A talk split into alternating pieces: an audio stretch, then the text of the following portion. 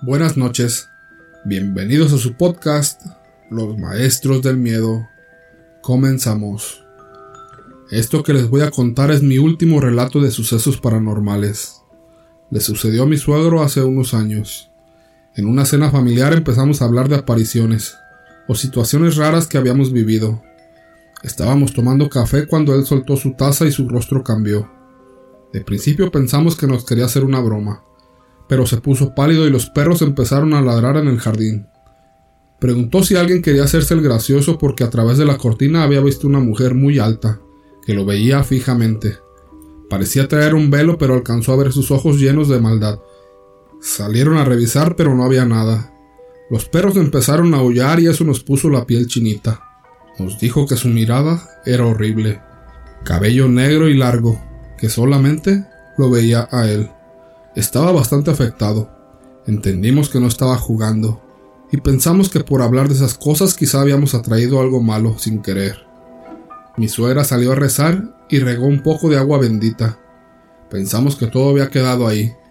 Seguimos hablando de otras cosas y mi cuñado le dijo que era su gestión.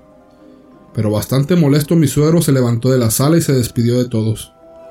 Ese fue el comienzo de una serie de sucesos que provocó muchas tristezas y angustias en la familia. Él siempre buscó la forma de ganarse la vida y desde pequeño trabajó en un oficio y otro. A pesar de que no tuvo estudios, logró con esfuerzo al paso de los años tener varias carnicerías. No era de vicios, un hombre responsable en su totalidad con su familia. Pero después de esa noche se empezó a notar cambios en su forma de ser. Mi suegra nos decía que llegando la noche encendía todas las luces de la casa y para dormir tenía que prender una veladora en su recámara.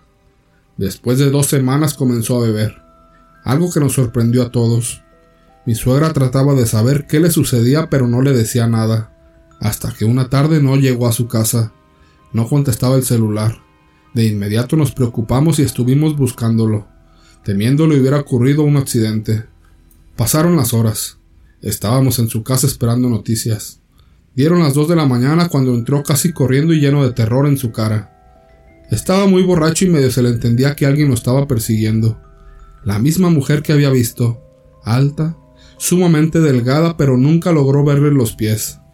Todos salimos, pero únicamente nos topamos con un viento bastante frío en la calle. Le dieron café para bajarle la borrachera, y estábamos por irnos cuando los perros empezaron a ladrar y aullar horrible con una desesperación que nos quedamos viendo entre nosotros. Aunque mi suegro siempre había negado esas cosas y hasta se burlaba, esa noche su forma de comportarse era como la de un niño asustado. Pasaron los días, y el evento de esa noche lo tomamos como una alucinación por el alcohol. Mi suegro, aparte de beber, empezó a consumir sustancias toxicológicas. Todos los días estaba mal y se cambió a una habitación llena de imágenes religiosas. Todos tratábamos de ayudar, pero al no poder hacerlo entender que se estaba haciendo daño, decidimos internarlo en una clínica para las adicciones. Pero en cuanto salía volvía lo mismo. Se intentó varias veces en otros centros de rehabilitación, pero no paraba de autodestruirse. Su cuerpo resintió los excesos y bajó mucho de peso. A veces tenían que ponerle suero, pero su físico en menos de un año era irreconocible. Era un hombre alto, fornido, y en ese entonces ya se veía más grande de edad y hasta más bajito. Se ausentaba por días, y nadie entendía qué había pasado con ese cambio tan radical. Perdió gran parte de su patrimonio. Mi suegra estaba a punto de dejarlo, pero una tarde lo encontró tirado en el baño convulsionando. Lo internaron de emergencia, pero los doctores no le daban muchas esperanzas a la familia, porque tenía el hígado sumamente dañado. Yo trataba en lo posible de apoyar a mi suegra, pero en esos casos es difícil realmente, nos turnábamos para quedarnos en el hospital con él, pero a la tercera noche una enfermera nos comentó que no podía ingresar más de un familiar para quedarse a cuidarlo. Solamente habíamos ido en esa ocasión, mi suegra, mi esposo y mi cuñado. Le hicimos saber que no había ningún otro familiar, pero insistió que ella misma había visto una mujer al pie de su cama, con cabello largo, oscuro que le cubría la cara como si fuera un velo. La sangre se nos heló a todos. No podíamos creerlo. Nos recordó aquella aparición que había descrito mi suegro. De inmediato exigimos entrar y checaron los registros de ingreso, confirmando que no había nadie apuntado. Pero no nos dieron acceso porque en ese momento había tenido un paro cardíaco y estaban tratando de estabilizarlo. La pobre de mi suegra no aguantó y se desmayó. Yo sentía que mi corazón se me salía del pecho. No sabía qué hacer. Lo tuvieron que mandar a cuidados intensivos y nos pidieron que nos resignáramos porque en cualquier momento podía fallecer. Le avisamos a toda la familia y a pesar de todo mi suegra no dejaba de pedirle a Dios. Nos juntamos a rezar junto con ella en un pequeño altar que había en la sala de espera. Dicen que la fe mueve montañas y créanme que es cierto. Les informamos a la familia cercana y de poco a poco empezaron a llegar al hospital para acompañarnos, porque mi suegro siempre había sido muy bueno con todos. Les comentamos lo que nos había dicho el doctor de la gravedad de su salud, pero salió el tema de la presencia que vio una enfermera antes de que cayera en paro. En eso, una tía de mi esposo jaló a mi suegra apartándola de su lado. Estuvieron cerca de 15 minutos platicando. Era poco más de medianoche, y mi suegra llamó a sus hijos. Mi cuñado se puso a discutir y nadie entendía qué pasaba, hasta que vimos a esa tía que hablaba por teléfono con alguien. La tía les había dicho que en un momento de su vida, alguien le recomendó a una persona que tenía un don para ayudar espiritualmente a personas cuando se trataba de un mal provocado por artes oscuras. Mientras hablaba por teléfono, le pasó el celular a mi suegra. Tardó hablando como media hora. Luego le pasó el celular a cada uno de sus hijos.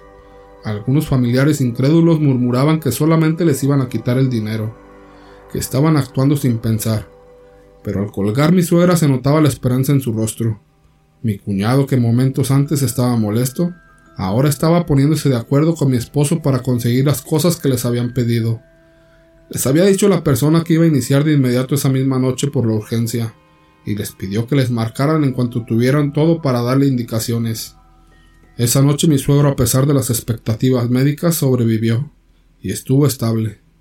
Ya de mañana anduvimos buscando todo lo que esa persona había solicitado.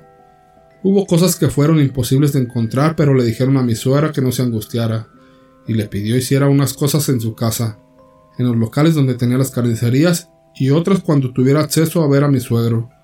Los doctores no daban crédito a la mejoría con el paso de los días, pero nosotros sabíamos que Dios a través de su infinita misericordia había obrado con esa persona que nos estaba ayudando. Un día antes de llevarle de regreso a mi suegro a su casa, esta persona les explicó que todo mal provenía del dueño de otra carnicería, que por envidia le había mandado hacer un trabajo muy fuerte, tal cual las señas y hasta el nombre coincidió. Eran compadres, pero ni eso le importó. Finalmente mi suegro volvió a ser ese hombre lleno de alegría. Lleva una vida sana y ese compadre suyo se le regresó el mal. Se quedó sin su negocio, sin su familia. Nunca nadie supo más de él. Mis suegros visitaron a la persona que los ayudó, porque querían compensarlo, pero no les recibió dinero. Solamente les pidió que estuvieran agradecidos con Dios y no guardaran rencor en sus corazones, que recuperaran el tiempo y también les dijo que un ángel iba a llegar a sus vidas. Y a las semanas entendimos, porque quedé embarazada, y es el nieto que más lo busca, y para ellos es su adoración. Cuídense mucho y tengan precaución de los falsos amigos y a veces hasta parientes que dicen tener afecto, porque no sabemos sus verdaderas intenciones.